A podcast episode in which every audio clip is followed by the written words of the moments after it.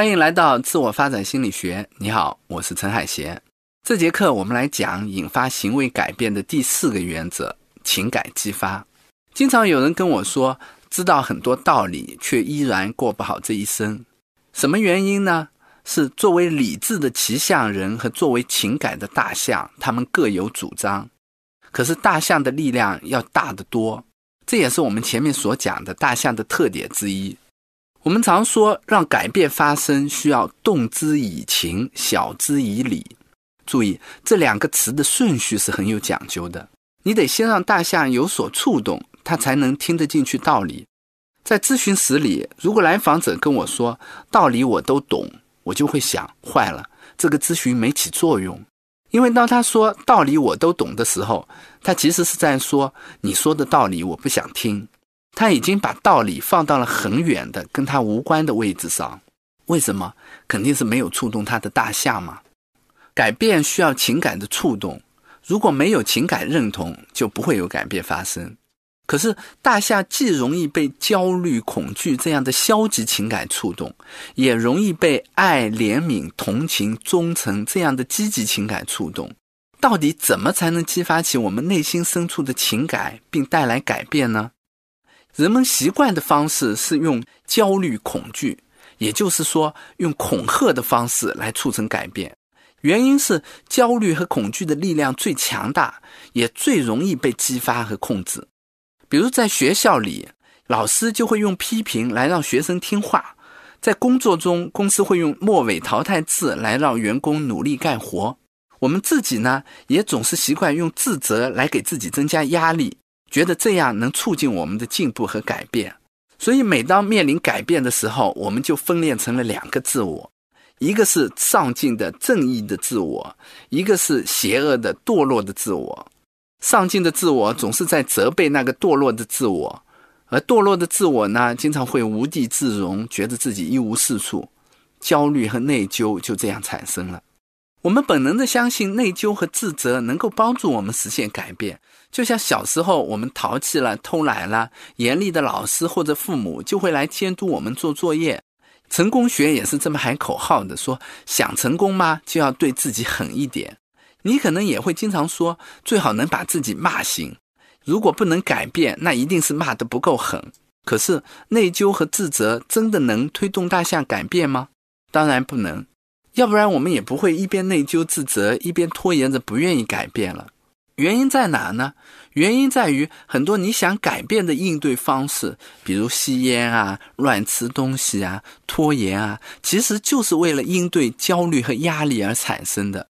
现在内疚和自责增加了你的焦虑和压力，那你会用什么方法来处理他们呢？当然还是吸烟啊、乱吃东西啊、拖延啊这些老办法了。所以越是自责，你就越容易放纵自己。就越容易陷入放纵、自责、更严重的放纵的恶性循环。经常有人说：“为什么我越自责就越拖延了呢？”就是这个道理嘛。我看过一个禁烟广告的实验，广告上画的是两片黑黑的废叶被香烟烧成了一个窟窿。这个广告非常恶心，大象一看就会被吓到。可是广告的效果却不如想象的那么好。为什么大象明明被触动了，却总是不起效呢？原因很简单，很多时候你吸烟是为了什么？就是为了解压嘛。可是看到这种广告，你的压力会减轻吗？不会，相反，你会变得更焦虑。一焦虑怎么办呢？来根烟压压惊吧。用焦虑、恐惧、内疚情绪来激励大象，大象只会烦躁的在原地打转。更何况，内疚和自责还会降低你的自尊，让你觉得自己懒惰、一事无成，进而破罐子破摔。你要知道，那个你责备的自己，也正是那个要承担起改变责任的自己。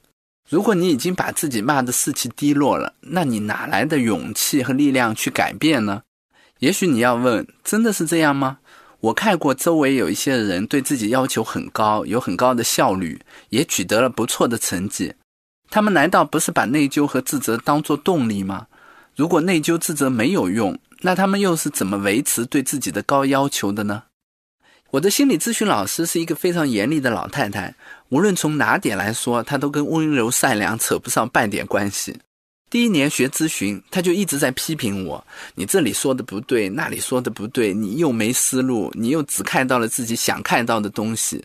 那段时间我的士气很低落，这里既有对自己总也做不好的愧疚，也有对老太太不近人情的不满。可是这种愧疚也并没有让我更加努力的学习，相反，看到心理咨询的一堆学习材料，我还有些犯怵。虽然我也一再责怪自己不够努力，可大象却总也迈不开步伐。一年的学习快要结束了，在课程的最后一天，老师给我们讲起了他的老师——家庭治疗大师米纽钦的一些事儿。他说，他年轻的时候有一天拿一个个案去找米纽钦督导，他做的是一个希腊家庭的来访者，人很多，过程也很乱。他好不容易控制住了场面，但是也没有怎么出彩。听他报告完这个个案以后，米纽钦就让其他的学生来给他提意见。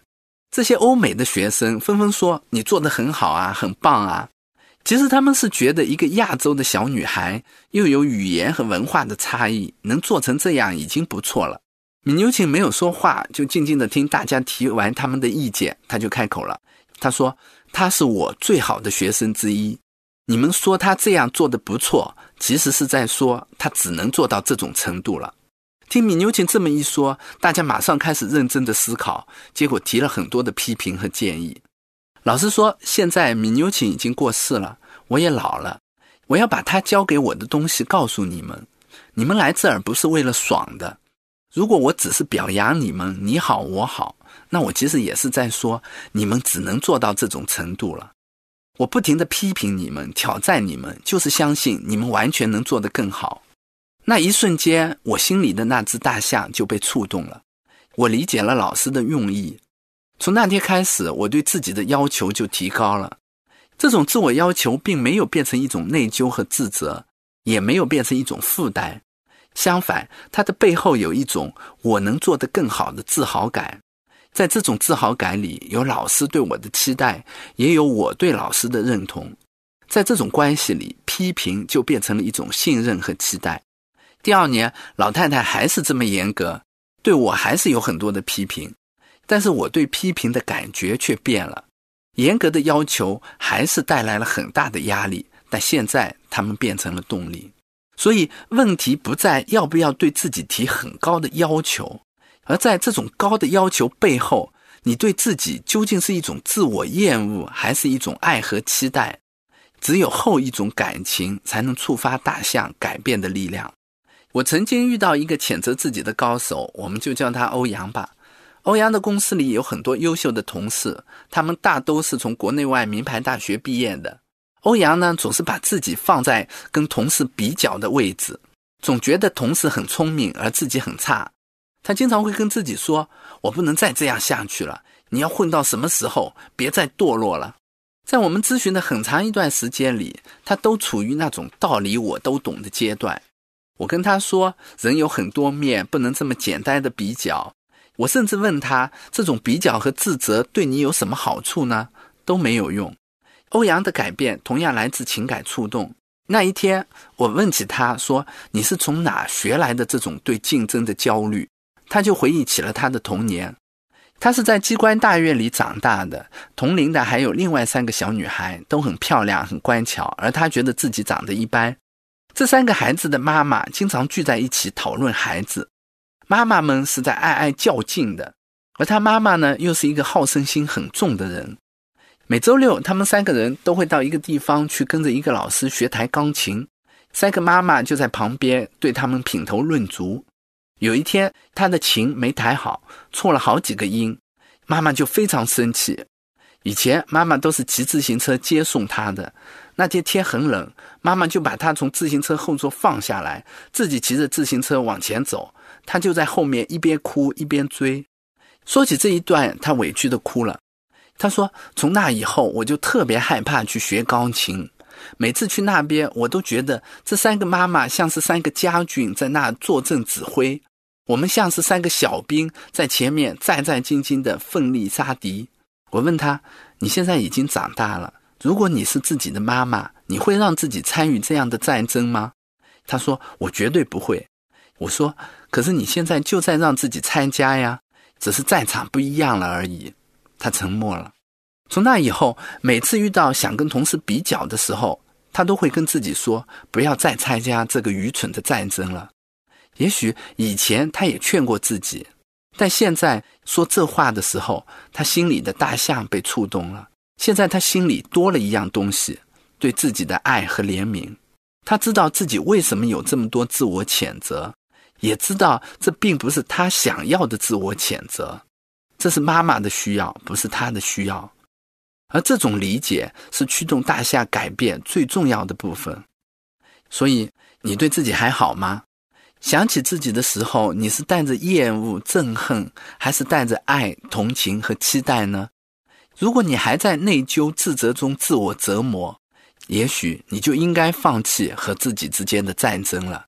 就像一个士兵终究要卸甲归田一样，大象也许听不懂你说的道理，但是他能听懂爱，他会很清楚的知道你爱不爱他。只有爱才能让他心甘情愿的为你上路。我们这节课的内容就到这儿。我为你准备了一张知识卡片，附在文稿里。如果你觉得有收获，欢迎你把课程和卡片分享给你的朋友。我们下节课再见。